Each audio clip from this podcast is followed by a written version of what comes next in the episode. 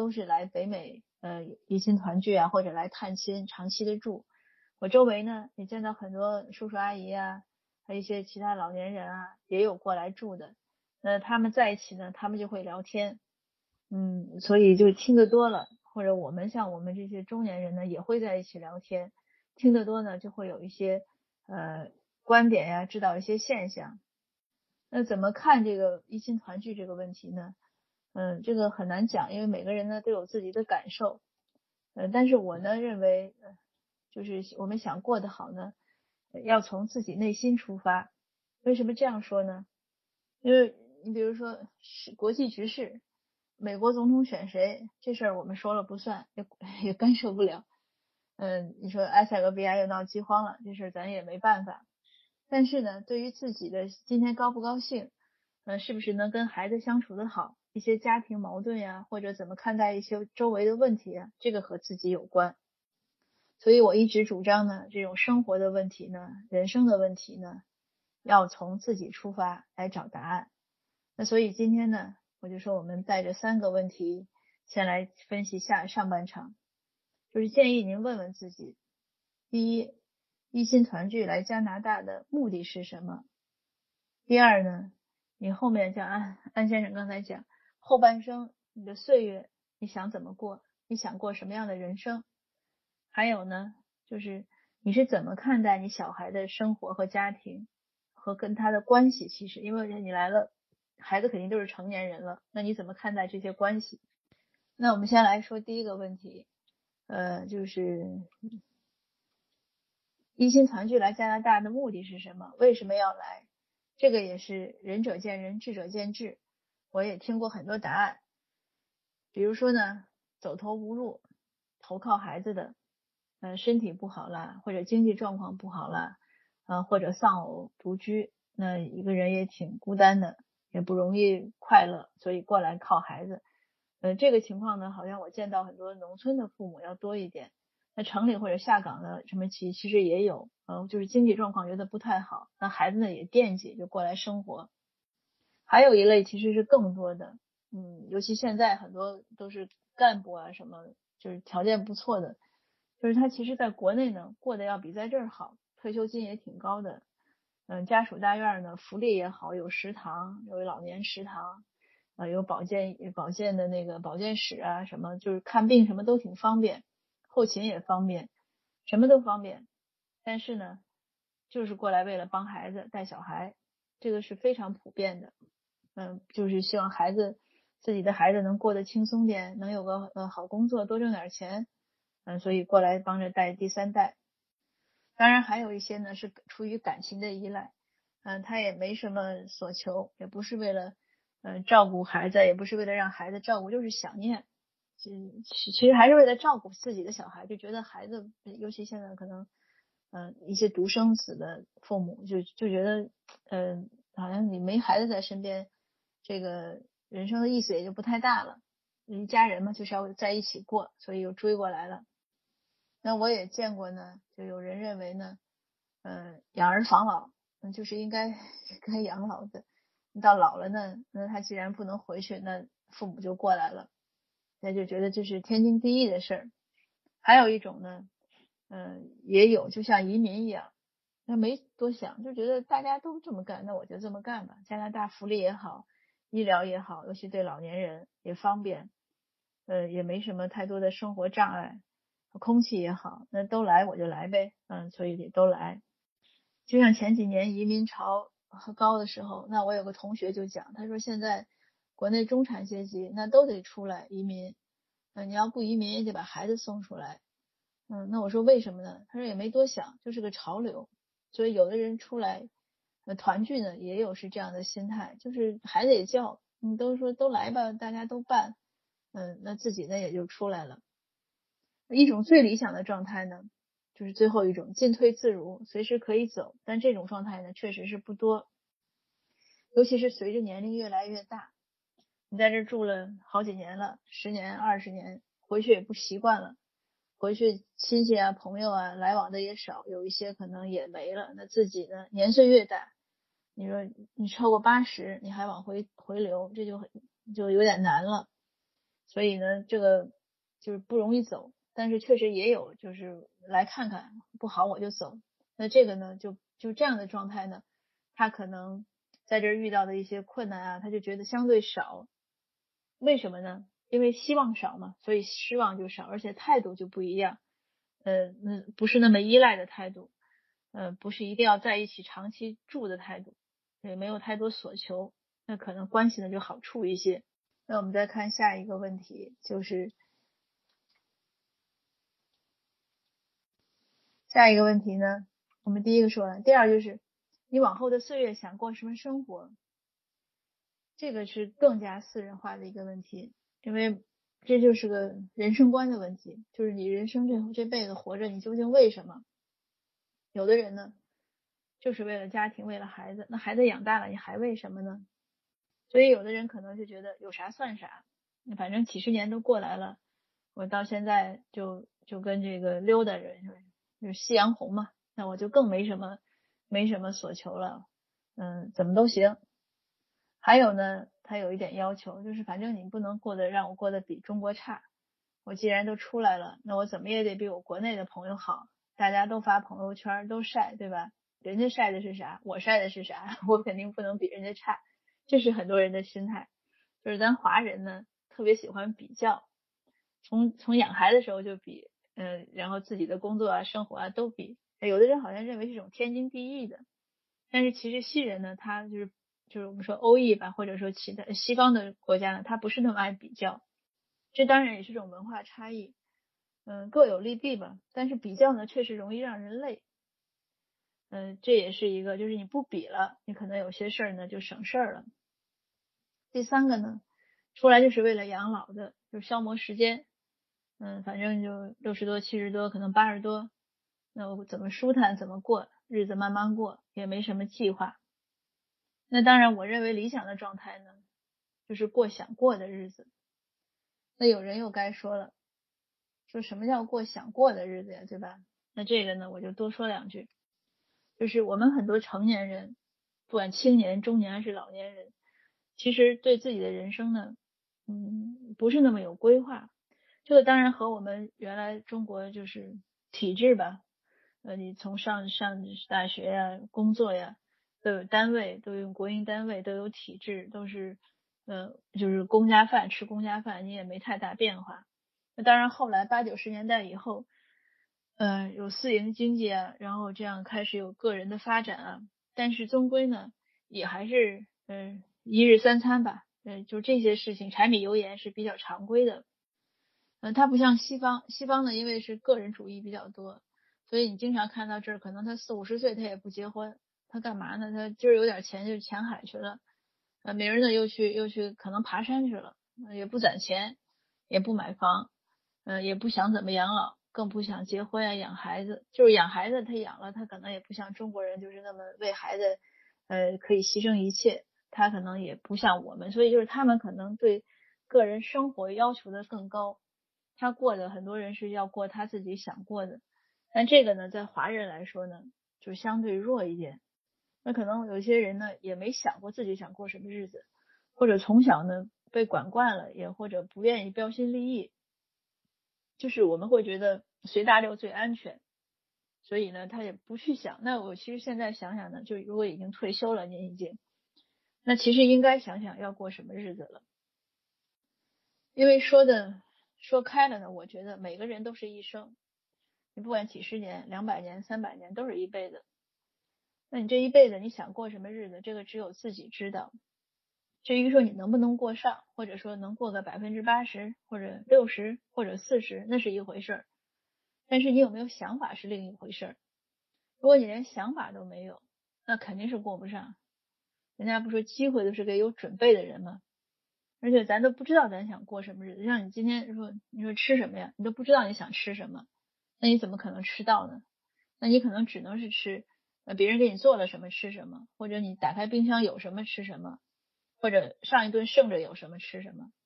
这个就就和说你今天，哎，我现在想吃饺子，我自己剁馅儿，我和面，我包饺子，这个你肯定最后吃到这个结果和喜悦程度就不一样。那其实人生呢也是这样，就不要不敢想，你要知道，就是可能除了东方或者除了呃以东亚地区这种比较，或者也许韩国和日本可能都好一点，就除了我们中国大陆吧，可能我们这个呃想的这方面集体性强，个人个性没有那么张扬。但是这个世界上绝大多数地方的人呢，他可能都是想自己想的多一些，嗯，想自己的人生有就是，当然不是所有的吧，因为你像非洲啊什么地方治安还不好，他可能也没有这个机会。但我想说的就是说，你要敢想，你不管现在多大岁数，你想一想，你想过什么日子，可能以前没有机会，但是现在有了，就好好想想，然后呢，给自己一个计划，过上过不上是一回事，但是至少呢。要有梦想，也许年轻时候的梦想没有实现，现在呢可以勇敢的拿出来再实现一下，至少想一下。好，我们说下一个问题，下面呢我们就说刚才的第三个问题，你怎么看待你成年小孩的生活？这个呢也有一些家长的比较典型的，我列出来了。呃，有的人呢觉得自己的小孩就是永远长不大，操不完的心。就是跟他们过日子太费劲了，什么都不懂，也不会算计，嗯，大大咧咧、傻傻呵呵的，或者也不收拾家，或者也太懒了，嗯，周末也不起床，让自己的孙子、外孙，就是让第三代，呃，过得也不好，也不给他们做饭，或者就吃个麦片冲个牛奶，牛奶还是凉的，就是总之吧，和嗯他们小的时候，你们对他们的那个态度是不一样的。嗯，反正就是或者也许觉得是不是嗯太娇惯第三代了，或者是让第三代太累了，嗯，或者是嗯小孩这你们自己这个孩子太爱玩了，总之就是觉得这个和自己想象的不一样，就是你觉得自己的小孩呢，他现在不管二十三十四十，可能还有五十，但是都和你们当年的这个年龄的状态呢不一样。那还有一些父母呢，倒是对自己的孩子呢没有太多不满意。嗯，可是呢，愿意管，为什么愿意管呢？就是想让自己孩子生活就更轻松，所以宁可就是俯首甘为孺子牛，起早贪黑，孩子不睡，他们不睡，孩子没起，他们就起来了，嗯，挺累的，也得做饭，还得做好吃，然后打扫卫生呀，各方面就是就是想操一切的心。那有的父母呢，管自己的孩子，他觉得这是天经地义的，我是你爸妈，不管什么岁数。你们都是小孩，我们都是老家，又都是老年人，都是就是长辈，要管你是天经地义的，这个是习惯，呃，有的也是文化，或者是自己的家庭传统。那还有呢，有的是什么也就是没想那么多，就是忍不住管。还有的呢，我我也听说过，就知道不应该管，还是忍不住要管，所以对自己第二代、第三代。在家里就是都看在眼里，一举一动都盯着，就恨不得 恨不得这个二十四小时监控一样，怎么都觉得哪儿都有问题。嗯，有的是瑕疵吧，有的问题比较严重，就不停的说，就是忍不住。那其实呢，我认为理想的状态呢，就是两个家庭。你要知道，你你和他，你的孩子已经虽然他还是你的孩子，但是他结婚了，他另一半不是你的孩子。所以就是各自为政，互相尊重。虽然我们华人还是叫爸妈，你的儿媳啊，你的女婿啊，还是叫你爸妈，但是你要知道，那个不是你自己生养的，人家可能二三十岁跟你小孩结婚，那前二三十年你是不认识他的，所以他不是你的小孩。你可以管你的小孩，但是你不要管他的他的伴侣。那其实说说白了，就是你最好就管的少，不要管。有的时候你很难把握这个界限，你是个什么状态最好呢？就是像朋友一样，你去朋友家做客，你能管那么多吗？你管不了。所以呢，对自己的孩子呢，也要有一种距离感，嗯，就是我们所谓边界感。这个是我我据我观察，很多人都做的不太好的，呃，不仅是父母对孩子，就是我们成年人之间这个的边界感呢，也不是很能适应西方文化。那我呢？接着我们说后面的问题，就是应该注意什么呢？我想每每个家庭可能都会有各种各样的矛盾，那我就觉得注意四点。第一呢，你是来过日子的，你不是来找不同的，你不是来看哎你跟我有什么差别。第二就是我刚才说要注意这个人际的边界。第三呢，就是要入乡随俗，注意公德心，还有法律意识。第四呢，就是我们要好好学习，天天向上。那我们再一个一个讲一下。那我们来看一下，就是你是来过日子的，不是来找不同的。有的父母呢，嗯，也不只是父母吧，这个我其实在成年人交往中也遇到，真是遇到。我以前有有有朋友来，也不算特特别熟的，就是认识的人吧，来我们家做客。他一进从进门到他出门，他不停的在找我们家和他们家的不同。就是你两个家嘛，你肯定不同。他一进来说：“哎呦，你们家墙为什么是白的呀？不好看。”嗯，你这应该刷成什么颜色的？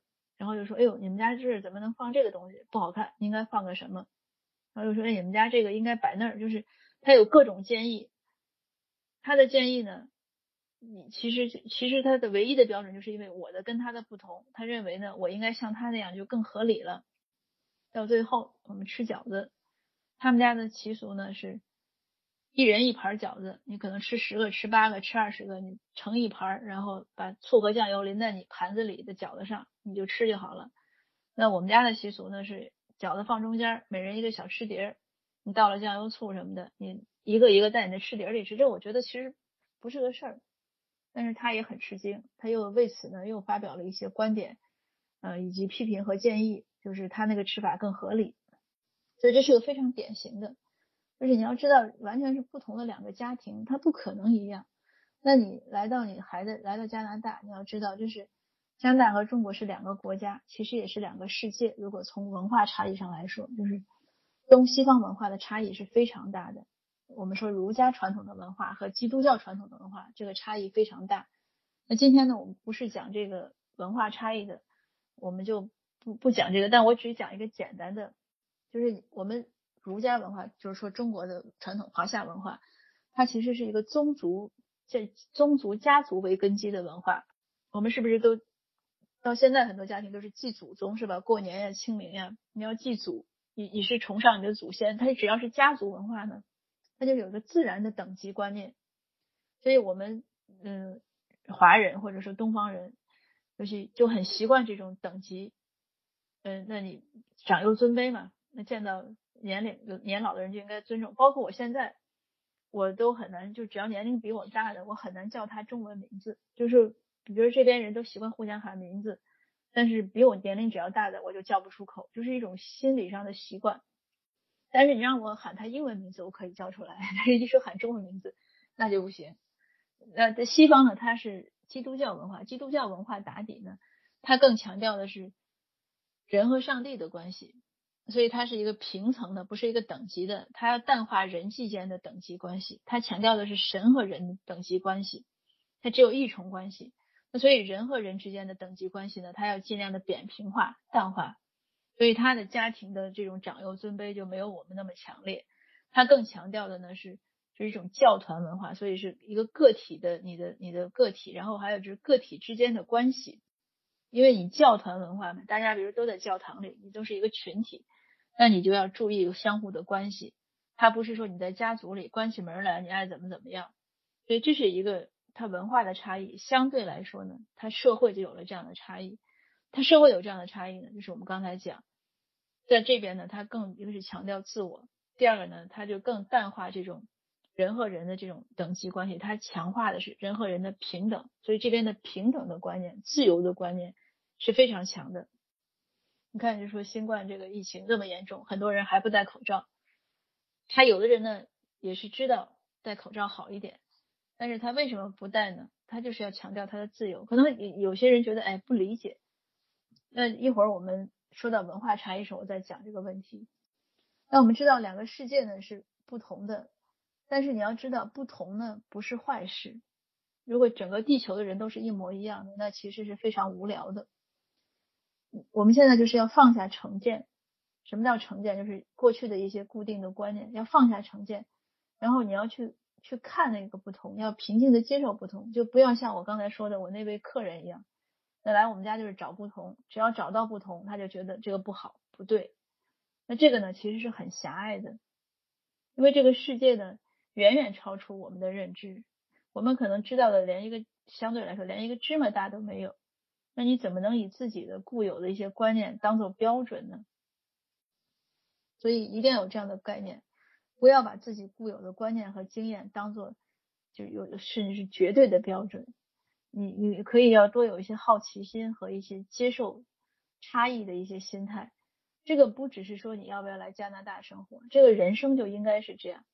如果有的人认为我多少多少岁了，我的观念就都是对的，只要和我不同都是错的，那其实这样的人呢，我讲不客气点是很可悲的，因为这个世界呢五彩斑斓，而持这样观念的人呢，他其实是一叶障目。这个问题呢，也供大家再想想。所以我们看到不同之后要怎么样的，尤其是一些呃无所谓的不同，就是你吃饺子你是 拿盘吃还是分开吃，或者有的人吃饺子是蘸酱油还是蘸醋，就求同存异。每个人都有自己的不同和喜好，这个一定要接纳。哪怕你看他太难受，这大冬天，你看他穿着短裤在街上走，那他不冷，他冷不冷他自己知道，不用我们过去跟他说，哎，你你别冻着，这个不需要。但每个人有自己的一个。一个感知嘛，那还有呢，就是理解差异，学习优点。因为有不是说所有的差异，呃，我刚才讲了，不是说所有的差异都是对方错，但是也不是说所有的差异都是对方对。我们只是知道哪些是我们能干涉的，哪些和我们无关的，所以要多理解那些和我们无关的差异呢。你知道它如果是优点，那就接受；如果你觉得不是个优点，那和咱也无关。那这个事儿也就这样，比如说很简单，饮食，嗯，那这边的西餐呢，它很多黄油啊，热量很高，煎牛排啊什么，那可能我们觉得这个热量高不健康，但是呢，那你不能说你去饭馆吃饭，那别人吃这个饭你觉得也不健康，你这么胖了你还吃这个，你就过去跟人说，哎，你不能吃这个，那这个很不礼貌，对吧？所以就你只能是不管了，每因为每个人是。都是管自己的生活嘛。那对于小孩呢，对于孩子家庭呢，其实也是一样的。有些父母觉得呢，孩子是自己生养的，所以有绝对的这个职责。呃，那其实不是。他成年之后呢，嗯，他的生命其实和我们的关联就会越来越越淡。嗯，他对他应该是对自己负责，而不是说父母要对他负责一辈子。所以这儿呢，就是要说注意人际边界。这个人际边界这个问题，我见的太多了。我以前也在讲座中做过。嗯，这边的这个华人有时候我们会觉得就是呃叫什么忠言逆耳，好好像有些人还觉得我越跟你熟，越得指出来你的不好不对，而且这个语言呢还越不委婉，就是都跟刀子似的，特直接，一针见血，一刀下去，刀刀见血，一点也不考虑别人的感受。嗯，他觉得好像这个要是不不让你觉得痛的话，这就对你不是真心对你好。那说好听的谁不会说呀，对吧？有的人就是这样，谁好听的谁不会说？我是为你好我才才说呢。那人家不认识你的，对你不好的，人家才不说呢。这是我们经常听到的一种观点。那其实这样对不对呢？是值得商榷的。那在西方，你看在这边，嗯，他也批评人，但是他基本上都是一种三明治的方法，就是先表扬，先肯定你。也不一定是表扬吧，先肯定你的努力啊、成绩，然后又说，哎，如果你怎么样呢，就更好了，就这样委婉的提个建议。接着呢，又一顿肯定。嗯，那有的人呢，就这个也是一个两说吧。有的人觉得这种方法太绵软了，没有用；有的人呢，觉得这样的方法呢，更能保护对方的自尊心。我个人呢是比较喜欢这样的方法，尤其是成年人之间。其实成年人对未成年人也是这样，因为未成年人他也有自尊心。有时候你说重了，说的不合适了，你伤害他自尊心了，打击他情绪了，可能效果更差。因为我们要知道，我们说的目的不是为了自己说的痛快，而是为了对方确实能接受，这才是交流的目的，或者对方听懂了，这是交流的目的，而不是说自己痛快。那我就见过很很这个很极端的，原来都在孩子学校门口接接孩子，人的家长到的早，有先到的，有后到的。那我见过一个妈妈，人家后来就是前面已经有一些华人妈妈在那儿了。那个妈妈刚过来，那天可能正好穿了件红衣服，新衣服，挺高兴，在春风里走，自己洋洋得意，意兴意盎然。一走到这堆妈妈这儿，就有一个快嘴的说：“哎呦，你怎么穿这衣服呀？这显胖不好看。”一句话说的人对方非常尴尬，人家也没问你说我穿这衣服好不好看，那这个为什么多嘴要去说这句话呢？而且好不好看完全因人而异。我自己以前就是也是剪了头发，那我自己觉得被剪的很难看，在就是在这边那个理发师的水平也很差。那我在学孩子学校门口执勤。那确实有的华人家长过来一看就说：“哎呦，你这头哪剪的？下次我给你介绍一理发师吧。”这一说你就知道他是对你这个发型他是一个批评。但是也有西人家长过来，哎呦说：“哎呦，你换了一个新发型呀，这看着非常的 elegant，就是什么优雅。”所以你是愿意听别人说你这头发看着更优雅呢，还是别人跟你说我给你找个新理发师呢？你头发已经剪完了，对吧？你不管他说你优雅还是不优雅。你一时半会儿也长不出来了，你只能那样了。你说这样，你何必让人家心里添堵呢？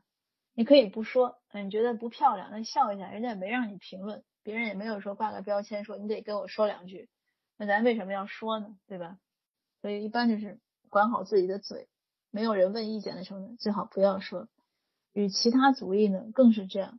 所以他这边的人见面，你看他都是 say hello，然后 how are you 是吧？然后一般就谈谈天气，嗯。那个语言要好点的就互相夸，哎呦你这个小狗真漂亮，哎呦你这衣服真漂亮，大家都挺高兴就走了。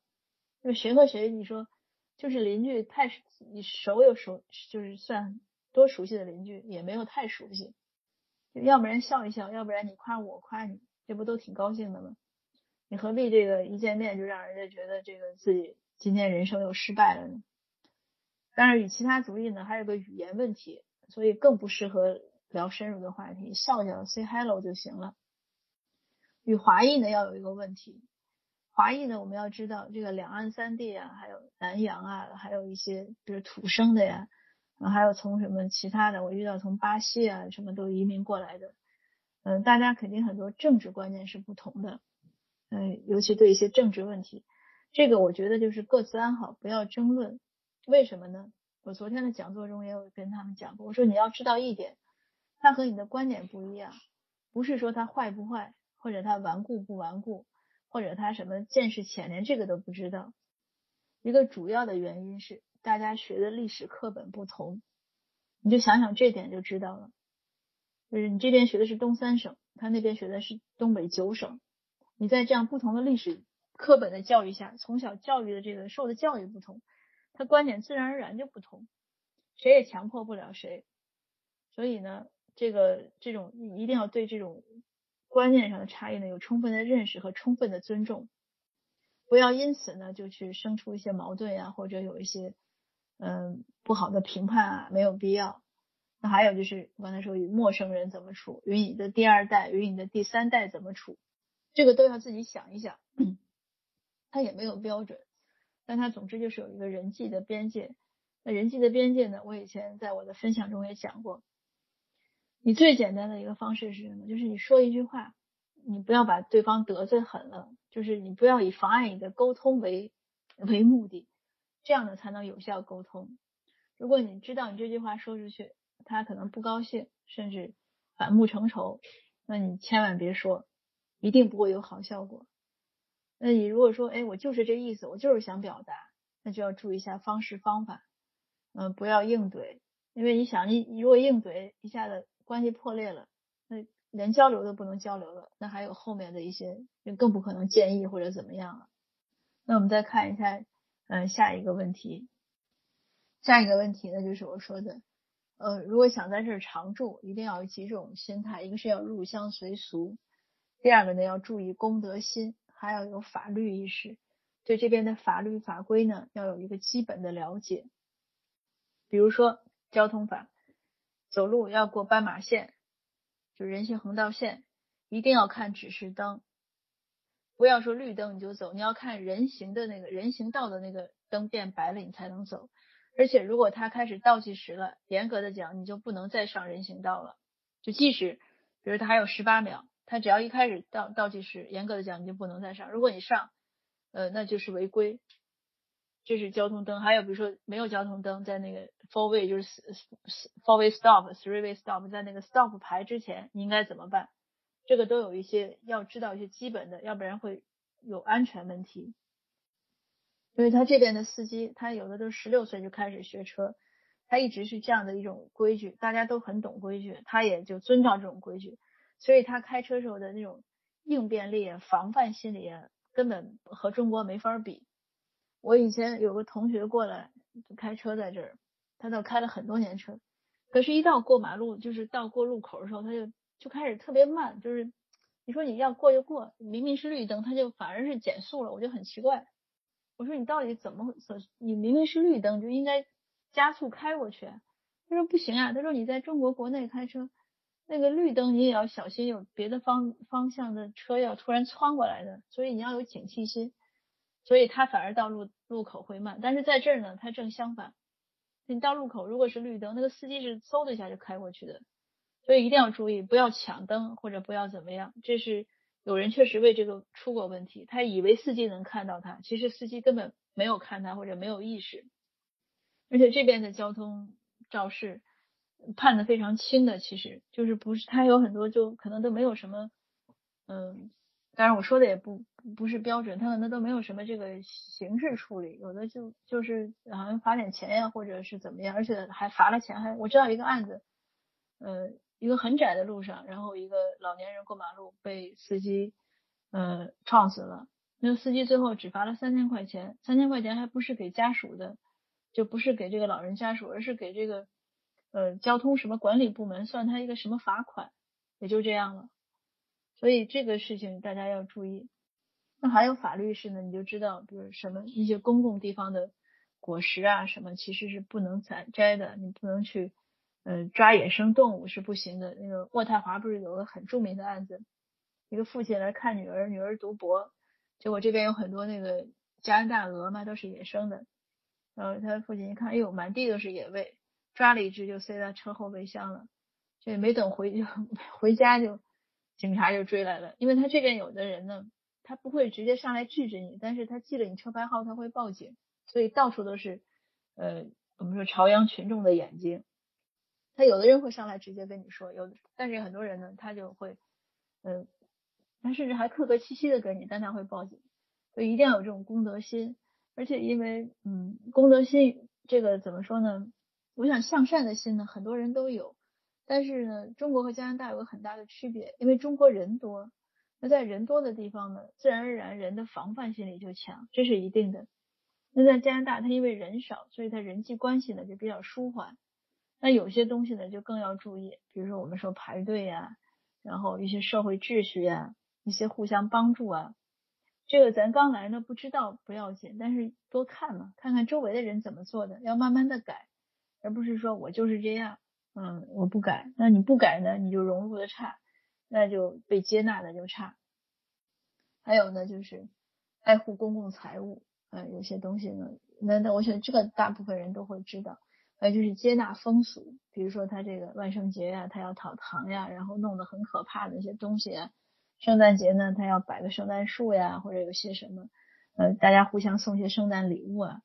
就是既来之则安之，呃，要有一种这样的坦然的心态。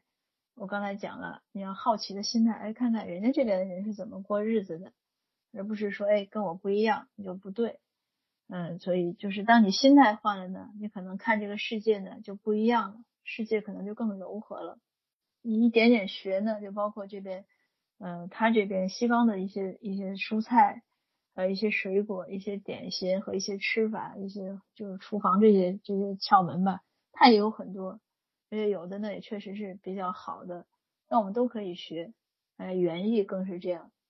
那我们有的人就说，哎，华人的房子呢，房前也不种花，花园也很都是杂草，嗯，不打理。呃，这个确实呢。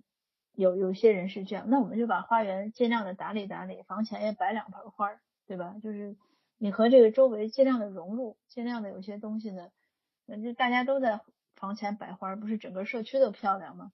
所以尽量的有些东西还是要一致一下。那刚才可能有人说了，你刚才说不要随大流，为什么这个要随大流？那你就要看你是精神上的独立，思想上的独立，嗯，还是这种一些细节上的独立。对吧？细节上的独立就成特立独行了。大家门口都挺整洁的，除非咱家这个门口特乱，这肯定不合适，对吧？所以有些呢还是要辩证的看。但总体来说呢，嗯，就是要有个接纳的心，平常的心，多看看这个世界。这世界这么大，我们说读万卷书，行万里路。那现在走了一万里路，终于过来了呢，就看看这个一万里路以外的世界是什么样子的。好，我们这个分享呢也接近尾声了。嗯，我们看一下最后一张图片。那我最后一个问题呢是，就是说好好学习，天天向上。这个话呢大家都知道。那怎么好好学习，天天向上？你首先是活到老学到老。你不能这个想着，哎，我已经到这儿了，我不学了。那还有新技能的新工具要学，就是有些新技能的新工具要学。心态呢要有学习的心态。比如说，我跟安先生说，我说咱们这个群能不能用 Zoom 讲呀？哎，他说 Zoom 太麻烦了，好多人不会用。那其实我觉得呢，它并不麻烦，你只要学会了呢，也很简单，而且它学起来也很简单。关键是你要不要去学，对吧？就是。所以这就是一种心态。这个世界在不断的变化，尤其现在这种智能手机啊什么日新月异，那我们都要跟得上。那像我父母，就是我父亲今年已经七十七岁了，可是他别说 Zoom 这些了，他这抖音啊什么都会做，经常做个小视频就发给我了。一到过年过节，然后妈妈他们就做各种那种图像的拜年呀、什么贺卡呀，做的都挺溜。所以这就是一种心态。他这样的心态下呢？他自然而然可能觉得生活呢就乐趣多一些，他就呃忙碌一些，他对周围的一些小事儿呀，他可能就注意的不那么多。那对子女像对我们呀，对第三代呀，那他可能想的就不是那么呃一一点事儿都惦记着，就是多放一点心在自己身上，嗯，多让自己学点东西，比期待第二、第三代呢要更靠谱一点，因为自己呢你是能管得住的。那还有呢，就像学语言，比如英语，像我妈妈也一直在学英语，嗯，那学的慢，但是学的慢呢，学一点就是一点。那我也眼见着，我妈妈这几年英语水平就是突飞猛进，有些话呢，基本上她能听懂，她可能说不太好，但是她能听懂，听懂就可以。那比他们刚来的时候，要买盐都不知道盐是哪个单词，得拿着那盐罐去超市，他要对。那现在呢，他至少有些东西他就知道了。那还有呢，就是要培养自己新的爱好，呃，实现呢以前未能实现的理想。我们刚开始不是讲了吗？要敢于想，敢于去回忆，呃，敢于给自己规划。有的人爱唱歌呀，爱跳舞呀，想成为书法家呀，这都可以。甚至你说我就是想想整个周游北美都可以，这个都没问题。或者有的人练笔，嗯，他希望成为作家都没问题。呃，运动。呃，各种各样的或者社区做义工，就是你所有你想做的、想享受的生活，你都可以享受。呃，培养新的爱好，以前不会的，现在会了，不就很好吗？那差不多呢，呃，我准备的这个题目呢，也就这些。那最后呢，就是祝那个大家呢都快快乐乐，呃，没有什么过不去的坎儿。凡事呢，多就是想开点。当然，这话说着容易。那做起来呢，其实也不难，而且呢，也是必须要做的。嗯，有问题呢，多想想自己的原因。嗯，那最后呢，就是大家如果有什么有什么问题，我们可以回复一下。那我准备的呢就到这儿。好，安先生，我基本讲完了，谢谢。